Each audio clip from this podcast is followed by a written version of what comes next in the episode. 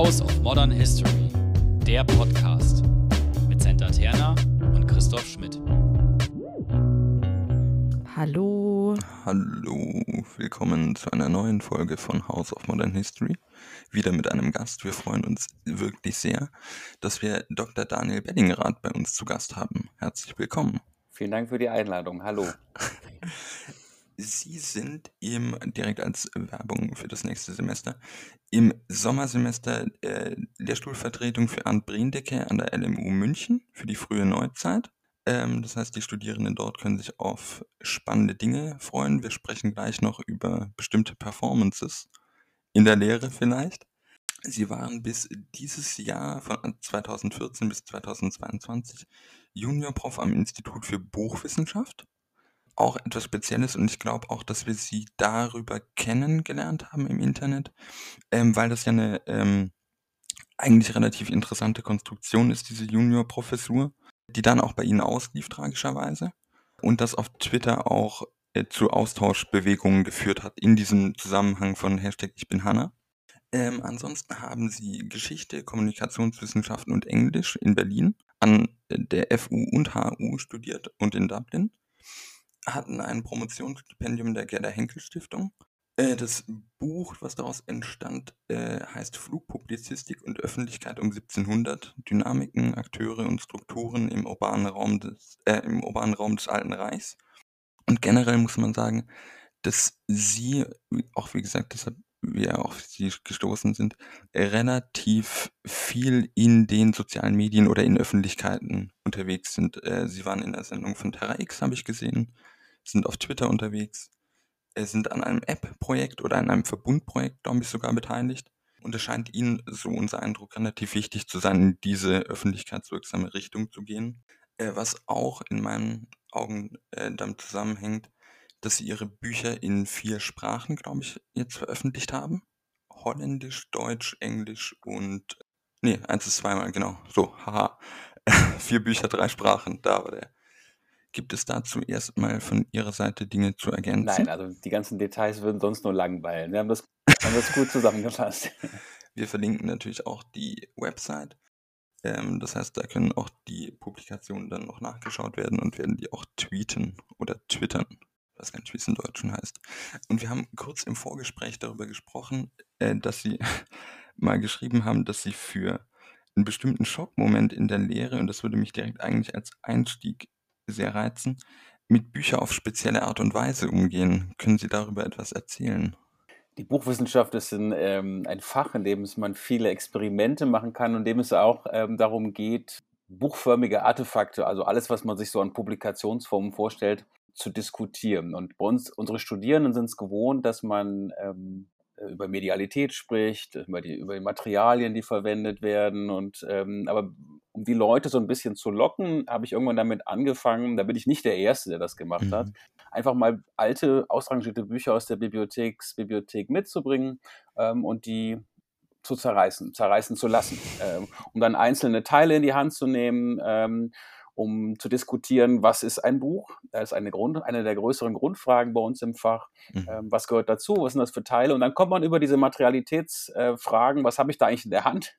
Ähm, kommt man dann in Theorien rein und so entwickelt sich das. Vor allen Dingen ist es ein Schockmoment mhm. und den kann man eben auch mit Anzünden machen. Allerdings gab es da Probleme mit dem Feuermelder. Ja, auch in der Online-Lehre vielleicht ein bisschen schwieriger, wenn das jetzt jede und jeder zu Hause machen soll. Es funktioniert nicht mehr. Also da hat YouTube uns rechts und links überholt. Ähm, das, da ist der Schockmoment einfach weg. Ah, Mist, ja. Sie bezeichnen sich äh, als Buch- und Kommunikationswissenschaftler und Historiker, was ja auch in dem Sinn in Ihrer Ausbildung im Endeffekt angelegt ist. Was bedeutet denn überhaupt diese Zusammenstellung und vielleicht auch die Einzelteile, so wie Sie das erfassen für sich?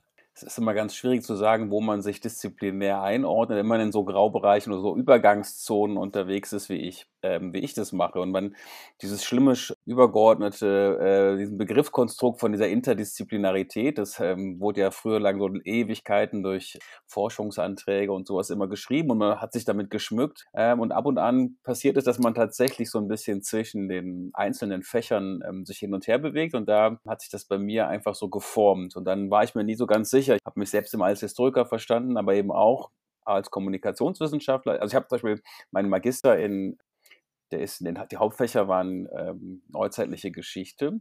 Ähm, und dann kommt man in die, dann habe ich promoviert innerhalb der Kommunikationswissenschaften. Mhm. Ähm, und dann ähm, jetzt die Habilitationsäquivalenz ist dann innerhalb der Buchwissenschaft. Das formt sich tatsächlich so ein bisschen, aber das ähm, Terra X hat mich als Kommunikationshistoriker genommen, weil die diese ganzen Erklärungen gar nicht haben wollen. Im Endeffekt ist es für Studierende auch vollkommen egal. Ähm, am einfach, wenn man auf einer Party äh, den ganzen Abend schrotten will, dann sagt man, dass man Buchwissenschaftler ist, weil dann äh, kommen, ja, dann kommt eine ganze Folge von Nachfragen und meine Frau schlägt dann immer an und sagt, ähm, jetzt nicht. Deshalb sagt man irgendwann einfach, ich bin Historiker und dann finden ähm, die meisten das uninteressant und dann hat man seine Ruhe. ähm, wir haben vorher ja schon drüber gesprochen, dass Sie eine Juniorprofessur hatten. Was, was ist denn eine Juniorprofessur? Was bedeutet das? Das ist eins dieser Wunderwesen, die ähm, die Hochschulförderung oder die Politik sich ausgedacht hat, um den sogenannten Nachwuchs, also alle unterhalb der Professur, äh, zu fördern. Ähm, und dann hat man irgendwann gesagt, das machen andere Länder zum Beispiel nicht, da gibt es diese Konstrukte nicht. Außerhalb des deutschsprachigen Raums ähm, ist das vollkommen unbekannt. Man muss dazu erinnern, dass diese Juniorprofessuren, die wurden so vor 15 Jahren, ungefähr 10, 15 Jahren eingeführt in Deutschland. Ähm, da hat, man hat festgestellt, dass der Nachwuchs, also der teilweise bis zu 40, 45 Jahre alt ist, ähm, der ähm, hat es, äh, ist, das machen 90 Prozent der äh, wissenschaftlichen Angestellten, des mhm. wissenschaftlichen, ja, des wissenschaftlichen Personals aus. Ähm, und da hat man 10 Prozent ungefähr an festangestellten Professoren. Und da wollte man so eine Brücke bauen und hat dann gesagt, ja, wir, wir fördern das jetzt besonders und hat die Juniorprofessur eingeführt. Die hat dann mehrere Wandlungen durchlebt. Die hat dazu geführt, ähm, dass ein das, achso, hat, das Wichtigste bei der Juniorprofessur ist, dass die am Anfang für sechs Jahre, zweimal drei Jahre ausgelegt war. Das sind die klassischen Assistenzstellen, die es im Hochschulbereich noch gibt oder heißen manchmal ein bisschen anders, Postdoc und so weiter. Ähm, aber die hat dazu geführt, dass man eine kurze Zeit ähm, eine Art Juniorpartner ist. Ähm, und zwar, man darf promovieren, man darf ähm, also Promotionen annehmen, betreuen. Äh, man ist mit der Evaluierung in der Mitte, man ähm, habilitiert, offiziell, was aber auch nicht so anerkannt wird. Das Ganze hat Geburtsfehler und es wird jetzt gerade seit ein paar Jahren kommt man dazu, dass die, die, die, ähm, die jetzt ganz neue Juniorprofessoren kriegen, die kriegen ein sogenanntes Tenure, also die Möglichkeit einer Entfristung hinten dran. Aus denen werden dann in Anführungsstrichen richtige Professoren, die auf einem Lehrstuhl landen und die anderen, ähm, denen wird der Professorentitel und auch die Möglichkeit, Promotionen äh, zu leiten und so weiter weggenommen. Und das war bei mir ähm, auch der Fall. Das ist ein, eine Problemgeburt, die zu einem problematischen Kind wurde und mittlerweile stehen eine ganze Reihe Juniorprofessoren da, die aus der Wissenschaft ausgestiegen sind, ähm, die ins Ausland gegangen sind ähm, oder die dann doch irgendwann nach weiteren Jahren nochmal auf richtigen Professuren gelandet sind. Und weil richtig wieder in Anführungsstrichen ist, weil die, den Professorentitel hat man in manchen Bundesländern, wie Bayern zum Beispiel, in anderen Bundesländern äh, den Titel extra explizit davor nennen. Es ist ein Mischmasch, der überall unterschiedlich ist und der mhm. nirgendwo richtig funktioniert.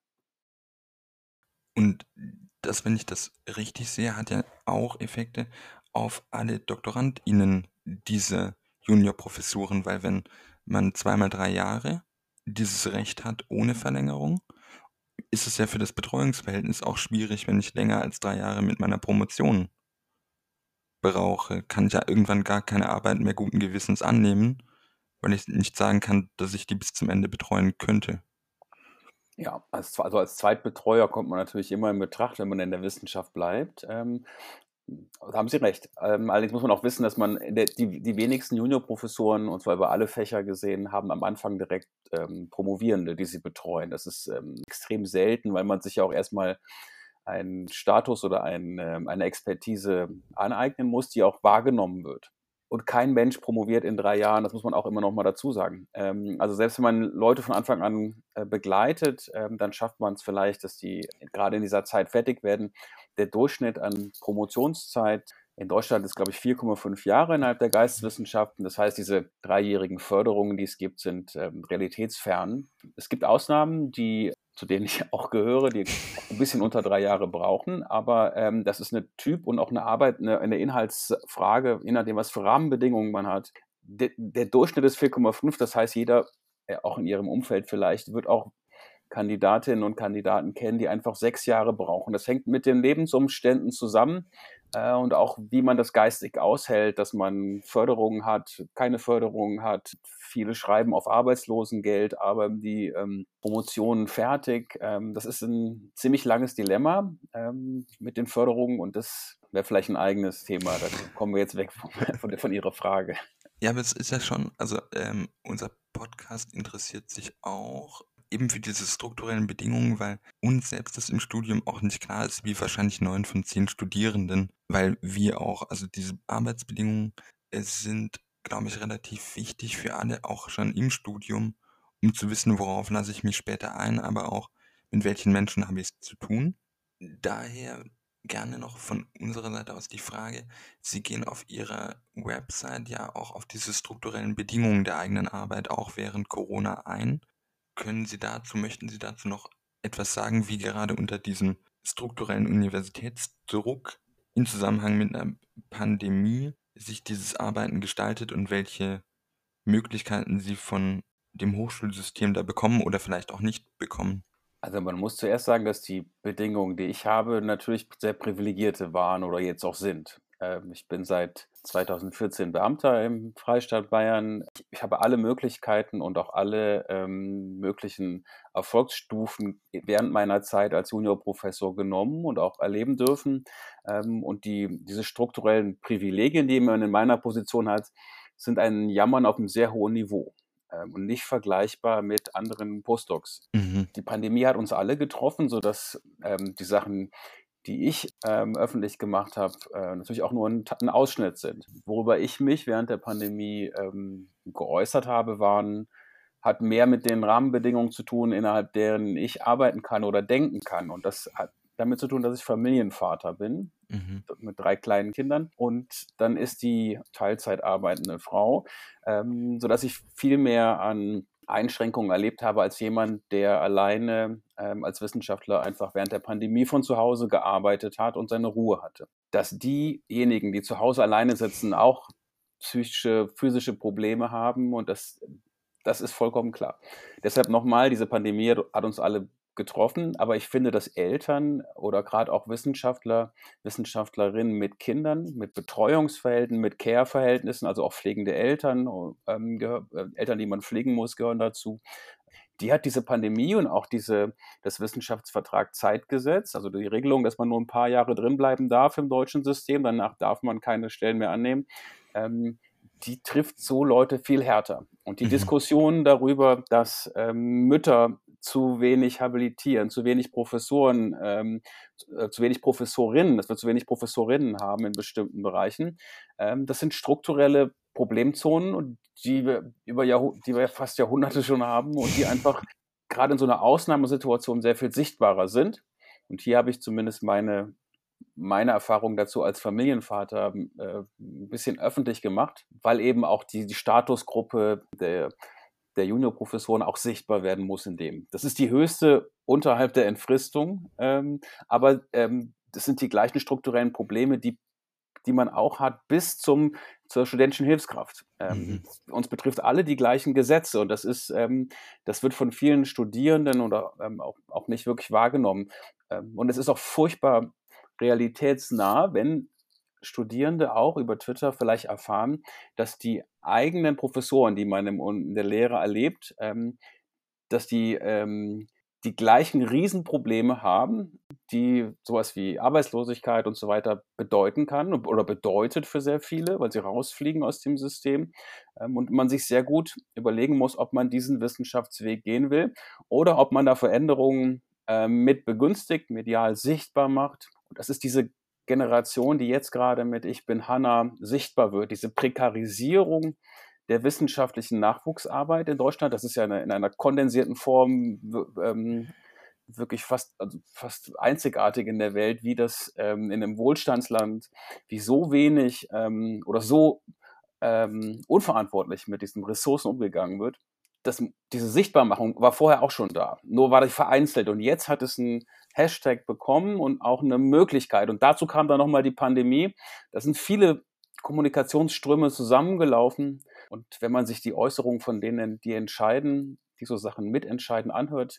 Wir haben ja eine, ähm, eine Ministerin gehabt in Deutschland, die jetzt ähm, abgewählt wurde, ähm, die man als einen relativen Totalausfall bezeichnen kann. Ja. Äh, gerade in dieser Nachwuchsfrage. Ja. Ähm, das, führt, hat zu Abwehrbewegungen geführt von oben, auch durch die, die Kanzler und Rektoren an den Universitäten. Und hier stehen sich gerade so die Waffenlager gegenüber. Aber ich glaube, wenn jetzt dieses Thema nicht weiter thematisiert wird, sichtbar gemacht wird, dann ebbt das wieder ab und dann sind vielleicht auch die, die jetzt gerade Wortführer sind, nicht mehr in der Wissenschaft oder auf Lehrstühlen und dann wird das Thema für die wieder uninteressant. Und das ist eine Art der Systemerhaltung, es, es, hilft bis zu den Studierenden nicht runter, weil die, jeder, der irgendwann in der Wissenschaft arbeiten möchte, möchte andere Bedingungen als die, die wir jetzt haben. Ja. Eine letzte Frage dazu zu dem Thema. Was wünschen Sie sich konkret von Politik und Hochschulen, wenn Sie jetzt entscheiden könnten? bis zur Promotion, finde ich, braucht niemand eine Festanstellung, weil man bis zur Promotion ähm, in einer relativ verlängerten Ausbildungsphase ist. Und man kriegt auch in Deutschland relativ viele Stipendien und hat Fördermöglichkeiten. Das empfehle ich auch als Vertrauensdozent von der Böckler Stiftung, äh, auch mit meinen Erfahrungen ähm, aus der, aus der Henkel Stiftung. Bis zur Promotion fände ich sehr gut, dass man ähm, befristet bleibt. Und dann muss man, danach muss die, muss in Deutschland relativ schnell eine verpflichtete, entfristete Postdoc-Position kommen. Das heißt, diese Aus die Aussiebung, die jetzt nach der Habilitation oder um die 45, 40 Jahre rum passiert, die muss eben, die muss nach vorne verlegt werden. Und jeder Postdoc sollte ein Tenure-System, also eine Möglichkeit der Entfristung in, seinen, in seinem äh, Anstellung haben. Das führt dazu, dass wir sehr viel weniger haben an Kandidatinnen und Kandidaten, aber die, die drin sind, haben danach die Möglichkeit zu bleiben. Und es muss nicht, es muss alternative Wege neben der Professur geben, ähm, was es in anderen Ländern gibt, in Senior Lecture zum Beispiel. Ähm, in Bremen wird damit experimentiert, dass man ähm, dass man verschiedene Positionen außerhalb der Professur entfristet, was in Bayern mhm. zum Beispiel damals der akademische Oberrat war, der ähm, entfristet ist, so eine Assistenzstelle. Das waren früher die Oberassistenten. Das muss wieder stark gemacht werden. Und das ist im internationalen Vergleich Schwachstelle in Deutschland. Und es führt zu sehr viel Verdruss, zu sehr viel Leiden. Aber es muss allen klar sein, es führt dazu, dass sehr viel schneller und sehr viel härter auch ähm, raus, dass man rausfliegt, sehr viel schneller. Aber das passiert um die Promotion rum. Mhm. Das muss man vorvorlegen, weil nach, mit der Promotion kann man sich noch, man noch sehr viel Zeit, sich woanders einzuarbeiten, sich zu bewerben. nach der Promotion sollte man sich auf das konzentrieren, was man kann. Mhm. Und dann sollte man ähm, eine Möglichkeit haben, zu, entfristet zu werden. Es ist refinanzierbar äh, mit dem, was wir haben. Wir brauchen gar nicht viel mehr Geld. Diese Berechnungen gibt es und es gibt ja genug Lautsprecher und Lautsprecherinnen, die das Thema auch öffentlich halten. Und Sie haben ja auch mit dem Herr Kuborn, äh, glaube ich, haben Sie auch gesprochen, äh, auch in Ihrem Podcast. Die gibt es, diese, diese Modelle. Ähm, und die Argumente, die dagegen gebracht werden, sind tatsächlich ähm, nicht seriös. Die sind politisch gewollt, von einer kleinen Gruppe. Mhm. Dann gehen wir doch von der Tristesse, aber der notwendigen Tristesse, und wir werden das Thema auch weiter verfolgen, zum spannenden Feld der Buchwissenschaft. Weil es ist ja ein Feld, was relativ klein zu sein scheint im ersten Moment. Können Sie uns dort Einblicke in die Forschung geben, dahingehend, was ist denn besonders überraschend oder was vermitteln Sie den Studierenden am Anfang, um sie, ich sag jetzt mal, bei der Stange zu halten? Also die Buchwissenschaft ist, ähm, interessiert sich für äh, schrift- und bildorientierte Kommunikation. Ähm, und die kann man im Langzeitblick sich ankauen. Ab wann fängt der Mensch an, Zeichen in mhm. zeichenkodierter Form sich auszudrücken, mitzuteilen. Ähm, und hier merkt man schon, wenn man das von Anfang an bis jetzt in die digitalen Gegenwerte nimmt, dann hat man eine ziemlich lange Spanne. Und das, was in Buchwissenschaft ähm, in Deutschland unterrichtet wird, gibt es ja auch so in internationaler Form auch nicht. Book Science oder Äh, Book History ist es ganz häufig, das ist so das Schlagwort, mit dem äh, die Community sich so zusammenhält. Die waren immer schon in verschiedenen Fächern unterwegs. Und auch in Deutschland sieht man das zum Beispiel. Ähm, die hat sich aus der Bibliothekswissenschaft, Bibliothekskunde mhm. teilweise rausgeformt. Und das Fach, das jetzt aktuell da ist und jetzt gerade so einen Umbruch auch wieder hat, das ist ähm, nicht vergleichbar mit dem, was vielleicht vor 20 Jahren in dem Fach unterrichtet wurde. Und dann nochmal die, die einzelnen Standorte in, in, in Deutschland sind Mainz. Ähm, dann haben wir mhm. in Erlangen den Lehrstuhl gehabt, der jetzt vakant ist. Dann haben wir in, in, Leip, ähm, in Leipzig die Buchwissenschaftler, sind die bei den Kommunikationswissenschaftlern. Mhm. In München haben wir noch einen Lehrstuhl für Buchwissenschaft und das, der ist bei den Germanisten. Bei uns ist es mittlerweile bei den Medien und Kommunika äh, bei den Medienwissenschaften im Department mit drin und in Mainz sind die recht eigenständig. Das heißt, sie machen alle noch mal mit unterschiedlicher Fächer, Fachangliederung andere Schwerpunkte. Man einigt sich nie so richtig drauf, was, was man zusammen gemeinsam erforschen konnte. Das hat viel mit äh, Animositäten innerhalb, unterhalb der einzelnen Personen zu tun. Es ist eines der sogenannten kleinen Fächer. Mhm. Das Schöne, was ich in meiner Professur ausleben konnte in diesem Fach, ist diese Offenheit. Das heißt, mhm. man hat so ein, äh, ein sogenanntes Integrationsfach, in das man Problemlösungskompetenzen von anderen Fächern reinholt. Ähm, und da ist man relativ frei in dem, was man macht. Da habe ich mir äh, aus meinen Teilbereichen das reingeholt, was ich brauche. Das ist äh, in, aus der Wirtschaftssoziologie, ähm, aus, der, aus der Magieforschung war das teilweise und jetzt gerade aus, den, aus der digitalen Geschichte. Und das lädt man dann im eigenen Fach auf. Und diese Materialität, Medialität rund um Publikations, die Publikationsvielfalt, die der Mensch nutzt, bietet eine solche Fülle an Möglichkeiten in der Lehre und in der Forschung, ähm, dass man eigentlich ganz gezielt auswählen muss. Mhm. Wir versuchen den den Studierenden mitzugeben, dass es so bestimmte Strukturen und Muster gibt, die man zur Analyse von äh, Kommunikationssituationen, von Kommunikationsprozessen braucht. Und der Blick bei uns ist, wie gesagt, auf dieser schrift- und bildorientierten Kommunikation. Ab wo oder wie nutzen Menschen bestimmte Publikationsformen? Wie werden die geformt? Was sind die materiellen, ideellen Bedingungen, die, die Kommunikationsströme um diese Äußerungen drumherum? Ähm, kann man sich mit Medienwirkungen ähm, auseinandersetzen, man kann sich mit Marktstrukturen äh, beschäftigen. Die Möglichkeiten des Fachs sind eigentlich viel zu groß. Das würde mich aber auch als äh, Student tatsächlich reizen, muss ich sagen. Also allein wenn der Satz dran steht mhm. und ich mhm. nochmal studieren würde, dann. Wenn, das macht, glaube ich, Studium auch aus oder ich imaginiere und romantisiere so Studiensituationen vor dem Bachelor Master, dass man sich Dinge zusammennehmen konnte, hier dann eben ein bisschen institutionalisiert über die Buchwissenschaft. Aber ein kleines Plädoyer für dieses Fach, damit auch von mir. Wie immer. Sie haben vorher gesagt, äh, am Anfang wird erstmal die Frage geklärt, was ein Buch überhaupt ist. Wa was ist ein Buch? In dem, also, weil ich habe mir darüber nie Gedanken gemacht. Für mich liegt ein Buch hier rum und das ist ein Buch und fertig. Äh, die einzige Frage war manchmal, wenn es dann um E-Books geht, sind es Bücher oder nicht. Aber sonst habe ich mich nie damit beschäftigt, was ein Buch ist. Also diese Frage, what is a book, hat ganz viele von diesen Gründungsvätern der Book History beantwortet, also um Robert Darnton rum. Und das ist so ein, so ein, ein richtiger Konferenzwitz mittlerweile geworden, dass man, wenn man, wenn es keine weiteren Fragen gibt, dann kommt dieses, was ist ein Buch? Ähm, wir im Fach verstehen darunter ja ähm, jegliche mediale Äußerung, die ähm, mit zeichenkodierter Form ausgedrückt wird, also mit ähm, Schrift, Bildanteilen, die ähm, eine materielle Präsenz haben und die eben, ähm, wir untersuchen die ideellen materiellen äh, Formungsströme, die Formungsprozesse davon. Das heißt, alles an materieller Publizistik, was Sie sinnlich erfahren können, ist ein Buch für uns. Buchförmig ist eines dieser Adjektive, die wir ab und zu nutzen. Ich finde Publikationsvielfalt sehr viel treffender. Mhm. mhm. Das heißt, die Broschüre ist genauso drin wie ein E-Book, ein Hörbuch ist genauso drin wie ein, äh, ein Flugblatt, eine äh, Flugpublizistik, Periodika, Zeitschriften. Es ist tatsächlich so ein, eine generalisierende Möglichkeit, sich mit der Medialität von Publikationsformen auseinanderzusetzen. Das hält das Fach so ein bisschen zusammen. Jetzt hat, haben Sie schon ein paar Mal Materialitätsgeschichte irgendwie gesagt. Was kann denn Materialitätsgeschichte? Also welchen Zugang kann das eröffnen und äh, genau, wo liegt da vielleicht der Vorteil drin?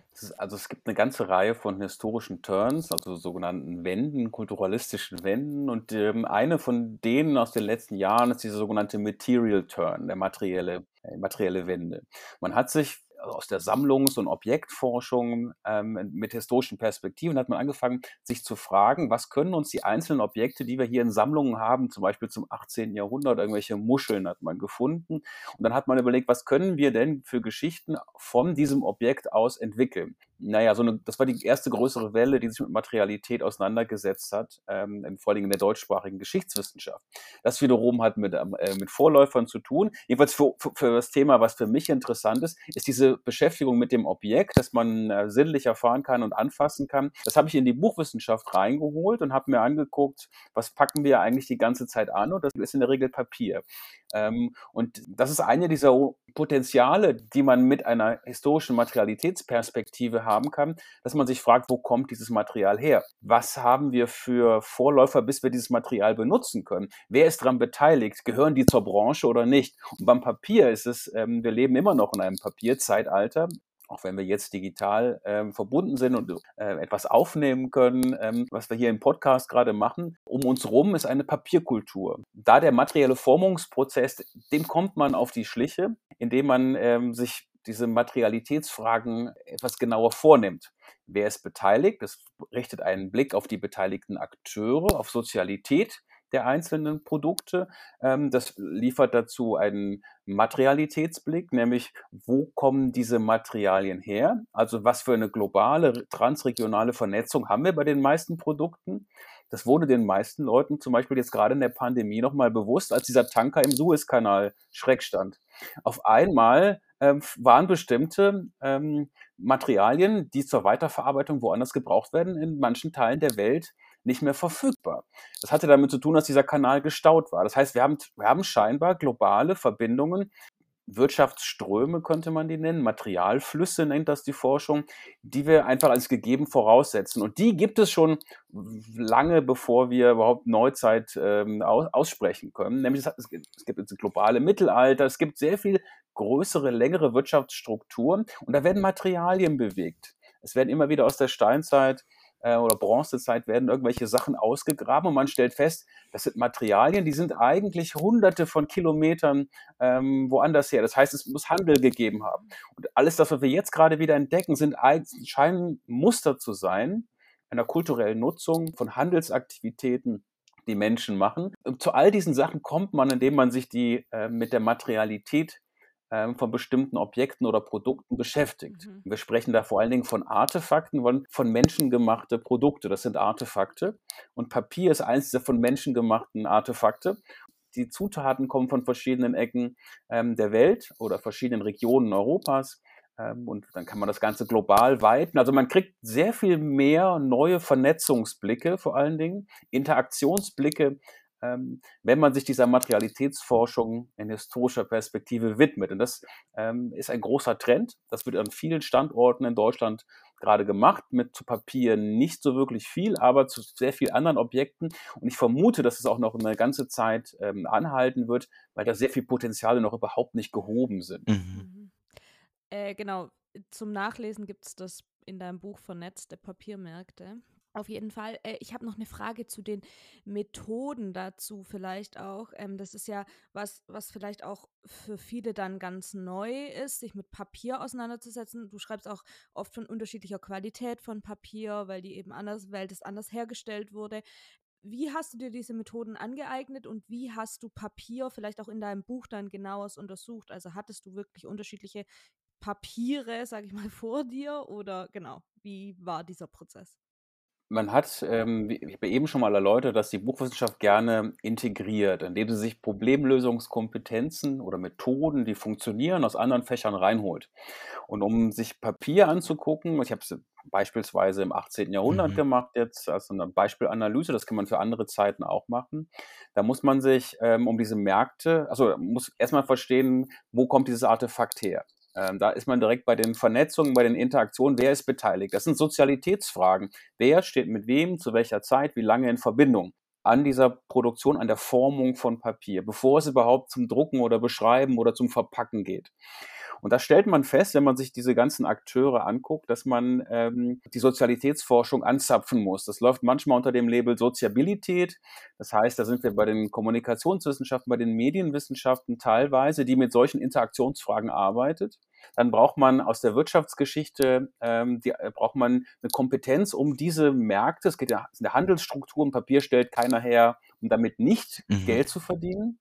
Das heißt, wir müssen uns gucken, was bieten uns die Wirtschaftswissenschaften oder die Wirtschaftsgeschichte an.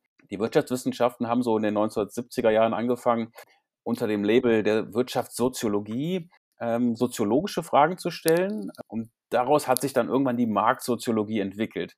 Ähm, und diese Marktsoziologie begreift Märkte als soziale Figurationen. Da haben wir dieses Netzwerk, diesen Netzwerkblick schon drin und auch die gucken auch auf die einzelnen Komponenten, die materiellen äh, Produkte, die da bewegt werden. Und das, wenn man sich das dann äh, auch noch dazu holt ähm, in die eigene, in die eigene Methode, also die Frage nach Märkten, wie stehen die untereinander in Vernetzung? Wer bewegt sich in diesen sozialen Figurationen? Und dann nimmt man nochmal das, was die Wirtschaftsgeschichte auch in den letzten Jahren gemacht hat, großen ausgeprägten wirtschaftshistorischen ähm, Ansatz, der sich gerade mit diesen, mit dieser Marktförmigkeit von bestimmten Produkten, das geht vom Sklavenhandel bis hin zu, zu allen möglichen frühneuzeitlichen Produkten, die man, oder mittelalterlichen Produkten, die, in Handel, die, im Handel aktiv waren. Wir denken da an die, an die Portugiesen, an die Holländer, an die Engländer, der Franzosen, die große Handelsnationen waren. Und das ist alles schon erprobt worden. Welche Handelsleute sind wo, wie in, in Vernetzung, was schreiben die in ihren Rechnungsbüchern, wie stellen die sich gegenseitig, wie verrechnen die bestimmte Waren. Und diese ganze Kompetenz holt man sich dazu. Und dann fragt man sich damit, was macht denn mein eigenes Fach, die, die Buchhandelsgeschichte, was macht denn die Buchwissenschaft, die Kommunikationswissenschaft mit diesem Papier? Da sind auch Kompetenzen vorhanden, zum Beispiel, wie viele verschiedene Varianten an Papier gibt es denn? Mhm. Im 18, 18. Jahrhundert sind das um die 200 verschiedene Sorten in verschiedenen Größen und die Leute äh, auch in der Zeit haben keinen Überblick mehr und kaufen das Falsche ein und beschweren sich, haben wir Konfliktlösungen mit drin. Wir kann, ähm, also es kommt sehr viel, sehr viel Kompetenzen aus verschiedenen Bereichen, schmeißt man zusammen ähm, und macht daraus eine Problemlösung. Ähm, und diese Problemlösung ähm, ist dieses, dass man am Ende sieht, das war mein Ergebnis, dass diese Papierforschung, die es auch vorher gab, die haben sich mal angeguckt, wie stellt man Papier her ähm, und wo wird es verkauft. Und dann haben die ähm, die, die Buchforschung hat irgendwann immer genocht, wir wollen was drucken, also oder was schreiben, also nehmen wir irgendwie Papier, aber keiner hat diesen Übergang gemacht, wo kommt das her und wie, was passiert in dem Moment, wo es hergestellt ist, bis, bis zu dem Moment, wo es benutzt wird. Also Papiernutzungen mhm. wurden beforscht. Das ist die Kommunikationswissenschaft, die sagt, mit diesem Papier wurde eine Flugschrift gedruckt und die hat die und die medialen öffentlichen Auswirkungen. Und danach hat keiner mehr geguckt, was ist mit diesem Papier passiert. Wenn man das alles zusammenbindet, dann hat man eine zusammenhängende Geschichte, eine Geschichtsperspektive, die erstmal berücksichtigt, wer ist dafür verantwortlich, dass dieses Papier mit welchen textilen Materialien, das sind ähm, Flachs, Flachsfasern, mhm. Hadern in dem Zeit, Lumpen auch genannt, äh, da kann man auch Textilien mitmachen. Man hat einen Zusammenhang mit der Textilgeschichte. Dort, wo Papier hergestellt mhm. wurde in Europa, ja, das kommt aus China über den arabischen Raum, dann irgendwann nach Europa, so eine Transfergeschichte auch damit drin, global. Und dieses Papier, das hergestellt wird, hat, äh, hat Bedingungen. Die Leute, die das herstellen, ähm, geben das nicht durch Zufall zu diesen Papiermühlen. Die Papiermühlen entstehen, weil man da sehr viel Geld mitmachen kann. Die erste Papiermühle nördlich der Alpen hat erstmal nur Verpackungspapier hergestellt. Man kriegt auf einmal eine Weitung des Blickes, indem man guckt, auch heute erleben wir das gerade, genau das wieder. Das meiste Papier, was verwendet wird, heute sind Verpackungen, mhm. weil wir uns alles nach Hause schicken lassen. Und damit hat es in Europa auch fast angefangen. Die ganzen Papierarchive, die, Archi die Archivgeschichte, die Verwaltung der frühneuzeitlichen globalen ähm, Herrschaftsräume vom spanischen König, von den äh, Niederländern mit ihren Handelsaktionen, all das ist papierbasiert.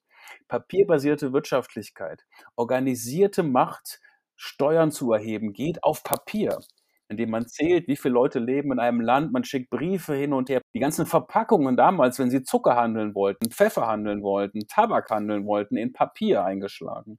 Also man kriegt sehr viele, sehr viele Perspektiven zusammengebunden mit dieser Pers mit diesem, mit diesem materiellen Blick. Und ich habe noch entdeckt, dass die, ähm, dass wir eine Recyclingwirtschaft schon damals haben, die wir jetzt gerade auch erst wieder erleben. Das Papier damals war so hochwertig und war so teuer, ähm, dass wir das am Ende, nachdem es gedruckt wurde, wo die Kommunikationswissenschaft aufhört, traditionell zu gucken, was passiert was damit? Der Buchhandel äh, nutzt diese alten Papiere, Makulatur, mhm. die machen teilweise, die reißen die alten, die nutzen die alten Kalender und wickeln da Tabak ein, die nutzen die alten Flugschriften und verkaufen da Fisch drin, die verkaufen Brot in den alten Zeitungen. Ähm, und das ähm, ist etwas, was bis ins 19. Jahrhundert ganz locker ähm, noch spielt. Und ähm, selbst ich habe es noch als Kind erlebt, dass man auf dem Markt in Zeitungspapier eingewickelt mhm. Sachen bekam. Ähm, heute denken Sie daran, wie viel ähm, Papiertüten heute wieder im Supermarkt auftauchen, weil wir vom Plastik weggehen. Und dieses Recycling, was damals schon da war, ich habe das einen grünen Punkt der frühen Neuzeit genannt, ist, weil diese die Papierhändler damals, die kommen als die suchen nach der Ressource, die kommen, die beliefern die Drucker und sagen denen dann in Amsterdam, hier hast du das Papier, hast du vielleicht während deiner Druckherstellung äh, Papier kaputt gemacht. Also 10% geht man davon aus, ging immer kaputt mhm. beim Herstellungsprozess. Kann ich das wieder mitnehmen? Ähm, die sammeln das wieder ein, die holen das wieder ab. Und wo bringen sie es hin? Die transportieren das mit den Hadern, mit den textilen Stoffen, die sie aus ganz Europa beziehen und bringen das zu den Papiermühlen zurück. Und das ist eine Kreislaufwirtschaft. Und genau das wird heute diskutiert, dass wir Kreislaufwirtschaften brauchen. Und hier ermöglicht gerade so ein historischer Blick, das Entdecken eines einer neuen materiellen Zusammenhängen, etwas, was jetzt gerade neu gefeiert wird, gefordert wird, was aber eigentlich schon als Nachhaltigkeits-, Umweltgeschichte schon seit sehr, sehr lang als in der Praxis in Europa angelegt war. Mhm. Und hier hat Geschichte wirklich die Möglichkeit, auch daran zu erinnern, äh, Geschichtsforschung, dass das alles nicht neu ist, dass das durchaus sehr viel etablierter war und dass wir nur ähm, eigentlich bestimmte Sachen zu reakt reaktivieren müssen. Und dass wir uns daran erinnern, dass wir nicht alles ähm, einfach so wegschmeißen können. An dem Punkt sind wir ja, glaube ich, gerade in der Generation, dass wir verstehen, so geht es nicht weiter. Mhm. Und diese Nachhaltigkeitsfragen sind etwas, die die Buchwissenschaft gerade erst als Thema entdeckt. Das ist unglaublich spannend, weil sie ja dann auch aufzeigen können, dass wir an der Stelle nicht nur vertikale oder horizontale Integrationsketten sehen, sondern, oder mir scheint das umgekehrt als Frage formuliert, in denen sie soziokulturelle Bedingungen oder Kommunikationen mit in diese Materialitätsgeschichte einbringen, vermögen sie es auch erst, bestimmte Aussagen treffen zu können, weil man sonst zu nah an einzelnen Produktionsabläufen ist. Also Papier wird gedruckt, Papier wird verkauft, Feierabend, sondern indem man quasi die Gesellschaft mit einbringt, kann man erst bestimmte Perspektiven dann wieder einnehmen es, genau, es, der, der, Materialitätsblick erweitert zunächst mal die Möglichkeiten mhm. der Interpretation. Da haben Sie vollkommen recht. Ähm, ich würde Ihnen gerne ein Beispiel geben. Die Verleger damals ähm, im 17., 18. Jahrhundert zum Beispiel sind sich sehr bewusst, welches Papier sie haben wollen. Mhm. Das heißt, das ist noch gar nicht bei uns in der Forschung angekommen, dass, ähm, dass wir dass bestimmte mediale Formate Flugschriften, ähm, Enzyklopädien, besondere Romanausgaben, ähm, die gedruckt werden, die sollen in einem besonderen Papier erscheinen. Mhm. Bestimmte Diplomaten im 17. Jahrhundert beschweren sich, dass sie ihr Lieblingspapier nicht bekommen. Wenn sie etwas Wichtiges mitteilen wollen, muss dieses, dieser wichtige Inhalt auf, eine, auf der richtigen, adäquaten Papierform kommuniziert werden. Das heißt, hier haben wir wieder Hinweise, dass die Materialität der, ähm, des Artefakts des Mediums eine große Rolle spielt. Das ist reflektiert worden. Der eigene Anspruch, den eine Publikation hatte, hing auch mit dieser Materialität, die sie anfassen, die sie sehen konnten, zusammen. Die wollten in der Regel besonderes holländisches Papier haben, weil es als das Beste galt. Mhm. Wenn sie eine besonders teure Luxusedition machen wollten von einem Thema, das gesehen werden sollte, das Aufsehen erregen wollte, dann haben sie versucht, dieses beste Papier zu bekommen. Und das war nicht immer verfügbar. Und jetzt haben wir die Druckerquellen, die wir dafür nehmen können, ähm, wo, das, wo sich die Drucker beschweren, dass sie mitten in der Produktion geht denen das Papier aus und dann kaufen die irgendwelches anderes Papier nach. Und zwar das, was verfügbar war. Was verfügbar ist, kann genutzt werden. Und diese Verfügbarkeit fällt nicht vom Himmel. Da müssen wir uns auch heute wieder dran erinnern, wenn diese Logistikketten durcheinander kommen. Ähm, in England haben wir durch den Brexit gerade erlebt, dass bestimmte Produkte fehlen in den Supermärkten. Das sind die gleichen Ströme, die wir untersuchen müssen, die nur vordergründig mit Wirtschaftlichkeit zu tun haben. Da kommen die gesetzlichen Rahmenbedingungen dazu. Ähm, da kommen äh, politische Entscheidungen dazu.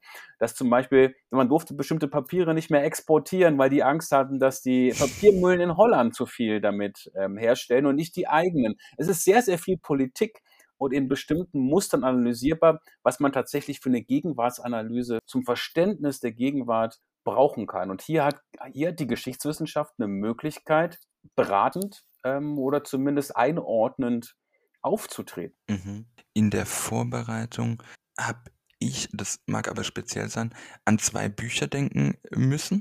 Äh, zum einen an Rudolf Schlögels Anwesende und Abwesende in der frühen Neuzeit und, was ein bisschen älter ist im Vergleich zum zweiten Buch, das war Information, a Historical Companion. Das waren die zwei, die ich so im Hintergrund hatte, von denen ich, ähm, also vor allem vom zweiten bin ich begeistert, beim ersten bin ich noch nicht ganz durch, im dritten Anlauf.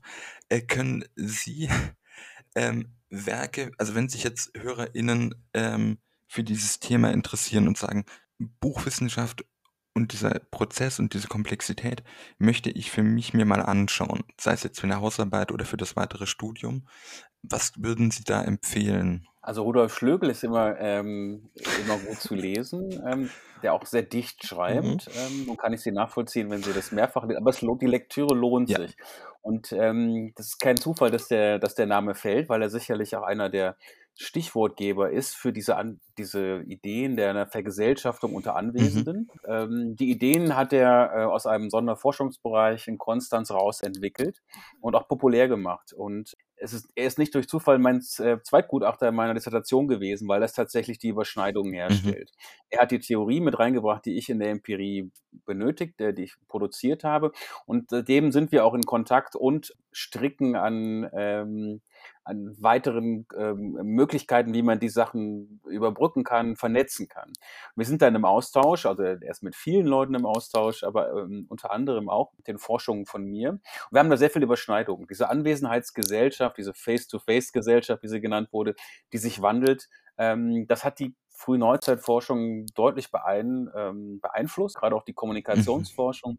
Da kann man auch noch viel draus heben. Und soweit ich weiß, ähm, kommen da auch noch äh, Bücher zu. Also er schreibt noch weiter. Und es ist eine, wie man so will, eine Theoriebildung ähm, für generelle gesellschaftliche äh, Prozesse, die in der Epoche der frühen Neuzeit in Europa passieren. Mhm. Ähm, und ich glaube, dass diese Sachen auch noch einen längeren Einfluss haben werden auf das Fach, mhm. weil die, ähm, dieses theoretische Fundament, das bildet sich gerade erst dazu.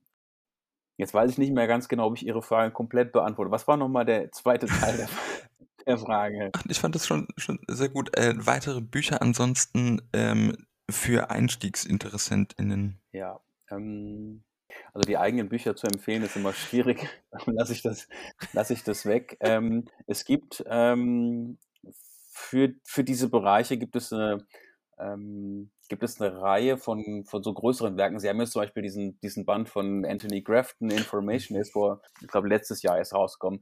Da findet man sehr viel kondensiert. Auch, gibt aber auch Informationen als, ähm, als einen deutschen Sammelband äh, von der Susanne Friedrich und von Markus Friedrich, der jetzt in Hamburg ist, und Arne Brendecke, glaube ich, auch mit herausgegeben. Das ist keine zehn Jahre alt. Äh, es gibt eine ganze Reihe von ähm, Einstiegsliteratur, ähm, die so ein bisschen vorbereitet mhm. auch, die sich damit auseinandersetzt, wo kommen diese medialen Komponenten her. Muss man überlegen, was als Einstiegstext ganz gut wäre. Es gibt sehr, sehr viele, aber das muss man, glaube ich, begleiten, weil dieses Feld sich tatsächlich noch formt. Mhm. Ähm, und so, so, eine Art, so eine Art Reisebegleiter für Studierende ist, glaube ich, dazu noch nicht so formuliert worden. Ähm, oh, das wäre auch ein spannendes Buch. Oder so eine Reisebegleiter. Wenn man Zeit hat, ja. ja. ja. Es gibt eine Reihe von Einstiegsbüchern zur, zur, zur Mediengeschichte ähm, von Frank Bösch. Ja. Das ist in diesem Campus Verlag. Das sind diese Reihen, die als für Studierende für den Einstieg gedacht sind. Die gibt es ja auch zu allen möglichen anderen mhm. Geschichten, Technikgeschichte und so weiter. Die mit der Mediengeschichte von Frank Bösch zum Beispiel kann man für den Einstieg schon ganz gut arbeiten, mhm. auch wenn die jetzt einige der Vertiefungen, die ich angesprochen habe, noch nicht reflektiert, weil die auch ähm, sehr viel deutlicher auf die Moderne mhm. ausgerichtet mhm. ist. Ähm, ich möchte auf jeden Fall noch über die App bzw. das Hidden Cities Project ja. Hamburg sprechen. Genau. Wie entstand denn diese Idee, die ja Teil eines größeren Projekts ist? Also es gibt noch mehrere Städte, wo man sich dann eine App runterladen kann und dann eben oder es gibt auch eine, Webvers äh, eine Webseitenversion, wo man sich das anschauen kann, aber man kann eben auch diese App runterladen und dann durch jetzt beispielsweise Hamburg laufen und einer fiktiven Person folgen aus der frühen Neuzeit mit Informationen. Ich war ja überrascht, also es richtig viel Information ist da, auch ja auf der Website, äh, zu allen möglichen Dingen, an denen man dann vorbeiläuft, also Gebäude, aber es geht eben auch um Papier. Ähm, genau, wie entstand diese Idee und ja, vielleicht so mal zum Anfang. Also es gibt immer wieder EU-Projekte, die Geld ausloben zu bestimmten Bereichen. Und das ähm, eine dieser, da muss man sich dann drum bewerben, ähm, also mit, mit einer europäischen Gruppe. Wir machen das mit Kollegen aus Valencia, aus Exeter in Großbritannien, aus Italien, aus, ähm, also aus, ähm, aus Trient, ähm, aus Groningen, also das sind die Kollegen, die zu Deventer arbeiten, in den Niederlanden ähm, und eben wir ähm, oder ich und Claudia Heise machen das hier vom Standort Erlangen aus für Hamburg. Und ähm, man bewirbt sich mit einer europäischen Gruppe um so große Themen, die ausgeschrieben wurden. Und in diesem, diesem größeren, diese große Ausschreibung hieß Public Spaces. Und da mussten wir uns mit öffentlichen Räumen auseinandersetzen. Und wir haben da aufgebaut auf eine, auf eine App, die so eine Art des Mutterprojektes zu Hidden Florence, also ein verstecktes Florenz. Und die, da hat der Fabrizio Nevola und David Rosenthal, ähm, die sind beide an der Universität in Exeter in Großbritannien. Und die haben diese App entworfen und auch ziemlich viel Geld in den letzten Jahren dafür eingeworben. Wenn man Hidden Florence ähm, nutzt, ähm, dann kann man mehrere Stadttouren machen durch Florenz, zwei- oder dreisprachig sogar. Und man kann ähm, einzelne Museumsobjekte sich ähm, erklären lassen. An bestimmten Orten kriegt man bestimmte Informationen. Das nennt man eine geolokalisierte Information. Ähm, das sind als Hörspiele gedacht, also das sind App-Trails. Das haben wir übernommen, dieses Konzept, dass man zu bestimmten Orten hingehen muss, um zu erleben, was ist hier vor der und der Zeit äh, passiert. Das ist so eine Art historische Stadtführung. Und die haben mittlerweile auch mit Augmented Reality weitergemacht. Die mhm. haben das Projekt wird immer größer. Und Hidden, dieses Hidden Florence war so erfolgreich, dass wir damit gesagt haben, wir machen das für Europa und wir integrieren auch gerade neue Städte noch dazu. In den nächsten mhm. Wochen und Monaten wird das bekannt gegeben. Ähm, und wir haben jetzt fünf Städte da drauf auf unserer Webseite hiddencities.eu. Da kann man die einzelnen Apps runterladen, man kann die Webseite aber auch einzeln nutzen. Das ähm, Schöne daran ist, ich habe das ein Digital Public History Experiment genannt, weil das eines der Anfänge ist, wie man Geschichte vermitteln kann, wie man mhm. äh, für Schulen, Hochschulseminare Geschichte erlebbar machen kann, weil man eben sehr viel mehr Interaktionsmöglichkeiten hat. Man sucht sich einen der Stadtführer aus in der jeweiligen App, jeder erzählt eine andere Geschichte.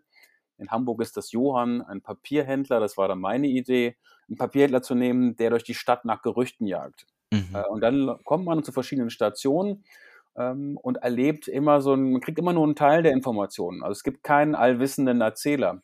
Mhm. Ähm, und man entscheidet dann selbst, ob man weiterhören will, ob man einen Expertentext zu einem bestimmten Objekt, das man sieht, vor Ort erleben will oder ob man diese Geschichte von der Geschichte sich weitertragen lassen will. Und dann läuft man zu verschiedenen Orten in der Stadt und wird mit dem eigenen Smartphone und Kopfhörern drin, wird man ähm, dahin gelotst. Man kann, das Schöne ist, wir haben eine historische Karte von Hamburg, die haben wir auf die jetzige ähm, Karte von Hamburg draufgelegt. Und das nennt man dann Georeferenzierung. Man legt das wie so ein Teppich drüber und verbindet die richtigen Orte, dass die Maßstäbe stimmen und kommt dann bei Städten wie Hamburg darauf hin, dass wir fast gar keine historischen Veränderungen haben im Straßenverlauf. Das heißt, man kann auf der Karte von 1686 mit dem GPS-Tracking durch Hamburg laufen und, und sieht sich dann selber in der historischen Karte laufen. man kann jederzeit in die Jetztzeitkarte, ähm, in dieses, wenn man irgendwo hinläuft zu, ähm, zu, einer Veranstaltung, nutzt man das ja ab und an in der Stadt, um zu gucken, wo man ist. Das kann man jederzeit hin und her blenden und kommt dann zu den Orten, sodass man Gegenwart und Vergangenheit gleichzeitig erlebt. Und man kann das vom Computer aus machen und man kann das eben auch vor Ort machen mit diesem georeferenzierten oder geolokalisierten Angebot.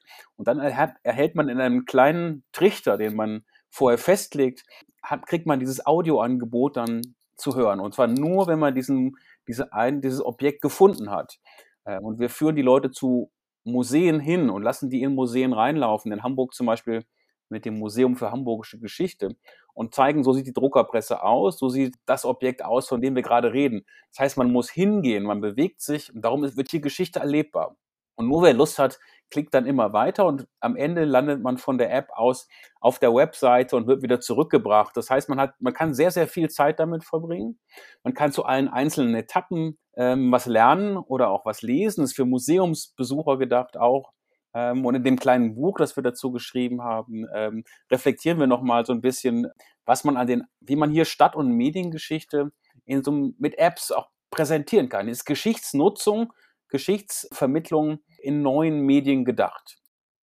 Wie sind denn an der Stelle oder wie ist die Möglichkeit der Rückmeldung und welche Art von Rückmeldung bekommen Sie zu diesem Experiment? Wir kriegen jeden Monat die Nutzerzahlen. Wer nutzt, äh, nutzt diese App? Wie oft wird die runtergeladen? Wir hatten in Hamburg äh, zum Beispiel das Glück, dass äh, Spiegel Online ganz am Anfang darüber berichtet hat und das hat uns sehr, sehr viele Zehntausende von Nutzern gebracht, die das ausprobiert haben. Mhm.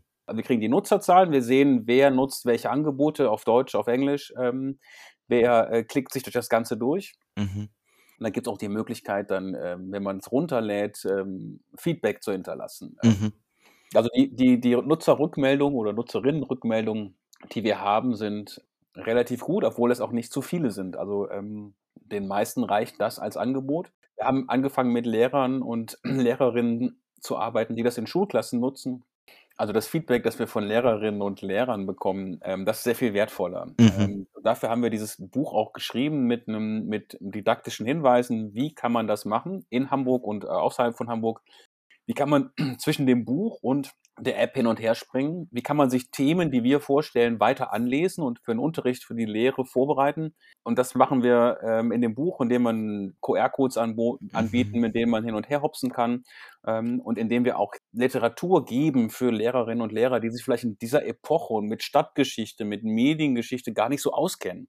Es ist ein didaktisches Angebot ähm, und da kommen allerdings jetzt vereinzelt auch schon Rückmeldungen, ähm, die ermunternd sind, weil einfach, wenn Sie Kindern oder Schülern ähm, ein, erlauben, im Klassenraum ihr Smartphone zu benutzen, äh, haben sie automatisch einen ganz anderen Einstieg, ein ganz anderes Interesse. Und wenn diese App dann noch halbwegs vernünftig aussieht, was wir zum Glück geschafft haben bei uns, ähm, dann ähm, ist die Wahrscheinlichkeit der Auseinandersetzung mit historischen Themen, der Lerneffekt äh, am historischen Ort ist sehr viel höher.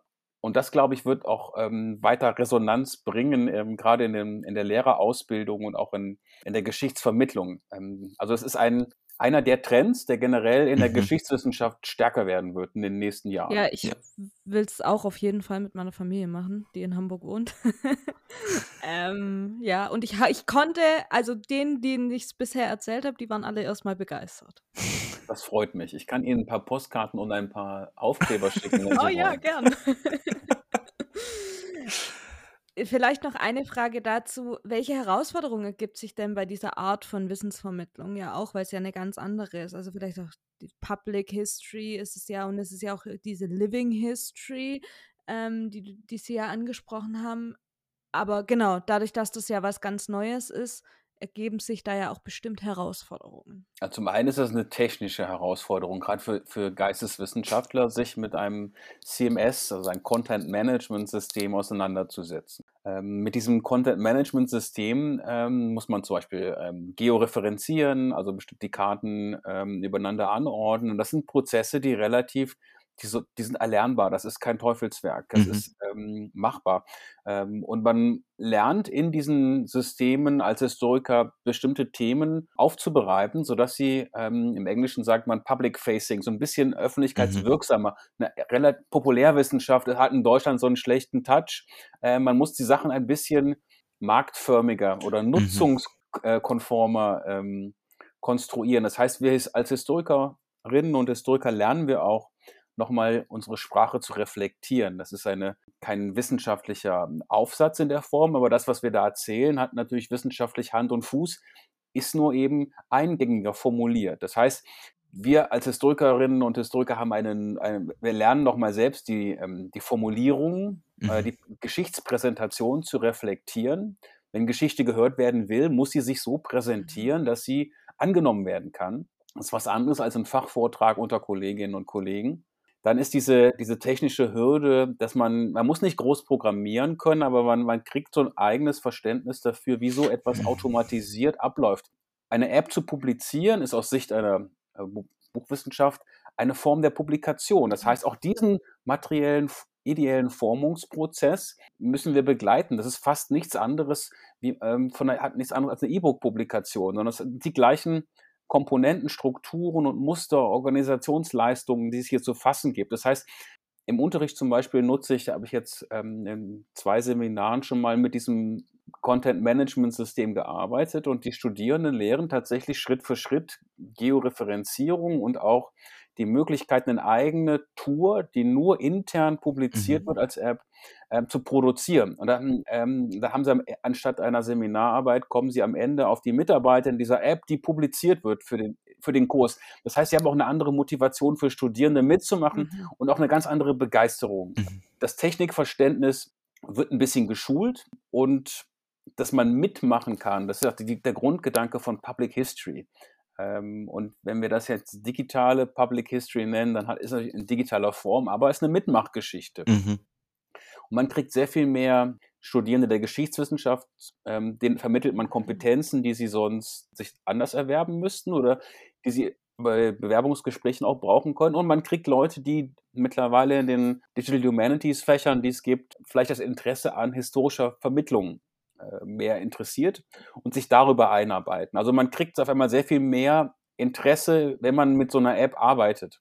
Und dieses, gerade auch dieses mit Vertonen, Hörbücher seit der Pandemie wird ja auch sehr viel mehr, Sie machen einen Podcast, also genau das ist es ja, dieses Audio, ähm, Audio erleben ähm, ist etwas, was auch ein großer Trend ist äh, und auch sicherlich auch nicht weniger werden wird. Und dadurch dieses, dieses Angebot, wo auch eine Audiokomponente mit drin ist, eine ganze Reihe von Zukunftspotenzialen ähm, und dass man dabei lernt, wie man aufnimmt äh, und so weiter. Also man hat sehr, sehr viel Lerneffekte. Ähm, ich denke, das, äh, das macht das ganze Paket attraktiv, also für Lehrende und auch für Studierende. Ich denke auch, oder ich, wahrscheinlich kann ich da für uns beide sprechen, dass eben für das Fach oder die Fächer im Zusammenspiel diese Varianten immer wichtiger werden müssen, ähm, wenn wir auch wollen, dass in der Öffentlichkeit mit uns gesprochen wird und nicht über uns oder dann verzerrt, was ja auch, man muss sich mehr einbringen, sicherlich. Ich finde das wahnsinnig spannend. Ich werde, äh, wenn ich nach Hamburg fahre, mir das auch anschauen. Wir verlinken das. Äh, auf jeden Fall. Sie können auch auf Deutsch, die Exeter-Tour ist zum Beispiel auch auf Deutsch, die Trient-Tour ist auf Deutsch. Ähm, also wir, haben, wir sind mehrsprachig. Wir, wir machen das ja auch auf Englisch auch, ähm, Ja. ähm, die andere Hälfte. Und äh, in, Barcel äh, in Valencia kann man dreisprachig ähm, zum Beispiel auch, also, also das, die anderen Sachen sind auch vom Computer aus, ähm, ohne dass man in der Stadt ist, erlebbar. Und alle Audiosachen funktionieren auch vom Computer aus. Ähm, das ist dieser, dieser Armchair-Modus, hat man das genannt. Also man sitzt irgendwo und kann das anklicken, aber noch schöner ist natürlich das Laufen. Ja, Das ich bin im Sommer wahrscheinlich in Florenz und werde das da ausprobieren. Und zwar mit dem Fahrrad, wenn ich das richtig Mhm. sehe. Um das noch. Das ist, Das war Äh, schneller, ja. ja, vielen, vielen Dank. Ähm, wir haben über sehr viele Aspekte natürlich immer nur kurz gesprochen, aber ich finde, wir haben über sehr viele unterschiedliche Varianten Dinge erfahren, dass Buchwissenschaft auch nicht einfach, in Anführungszeichen, einfach ein Buch ist, sondern alles ist Text in dem Moment. Wir haben erfahren und gesehen, wie die Forschung auch sich für eine breitere Öffentlichkeit einbringen kann. An anderen Orten heißt es, glaube ich, auch Citizen Science. Vielen Dank für dieses Gespräch und wir stellen unseren Gästen immer die Frage, ähm, deshalb auch jetzt, was war 1917? Ich glaube, da bin ich der falsche Ansprechpartner. Ich habe auch überlegt ähm, und habe mich dafür entschieden, einfach die Frage offen zu lassen, weil ähm, zum einen ist nicht meine Zeit und ich habe auch nicht, ich glaube, ich habe nichts Substanzielles beizutragen. Ähm, das Einzige, was mir einfallen würde, würde dahin gehen, dass diese, wenn, das eine, wenn Sie die Jahreszahl damit meinen, dass es, dass es jeder die anders beantworten würde, je nachdem, aus welchem Kulturkreis oder Weltkreis man kommt. In global historische Perspektive Wolfgang Behringer veröffentlicht jetzt gerade im Sommer die Globalgeschichte der frühen Neuzeit. Diese Ansätze gibt es ja im deutschsprachigen und im englischsprachigen Raum schon, schon länger. Äh, Ich glaube, diese Frage, wenn Sie dem, je nachdem, wen Sie sie stellen würden und was für Jahrgängen der jeweilig auch noch angehört, kriegen Sie so unterschiedliche Antworten, dass ich, ich mir eigentlich, ich habe mir eigentlich gesagt, ich antworte gar nicht drauf, weil ich nichts dazu beitragen kann. Aber Sie, ich, wenn dieser Podcast zu Ende ist, können Sie mir gerne mal sagen, was die anderen gesagt haben. Vielen Dank. Ja, vielen Dank. Vielen Dank für die Einladung. Falls ihr Kritik an uns oder Fragen habt Oder Lob, gerne auch Lob, oder Themenwünsche, Gast sein wollt. dann dürft ihr euch gerne bei uns melden, entweder auf Twitter unter houseofmodhist Oder ihr könnt uns eine E-Mail schreiben. Dort ist unsere E-Mail-Adresse houseofmodernhistory at gmail.com. Genau, steht beides in der Beschreibung unten drin. Wir freuen uns auf Feedback. Bis zum nächsten Mal.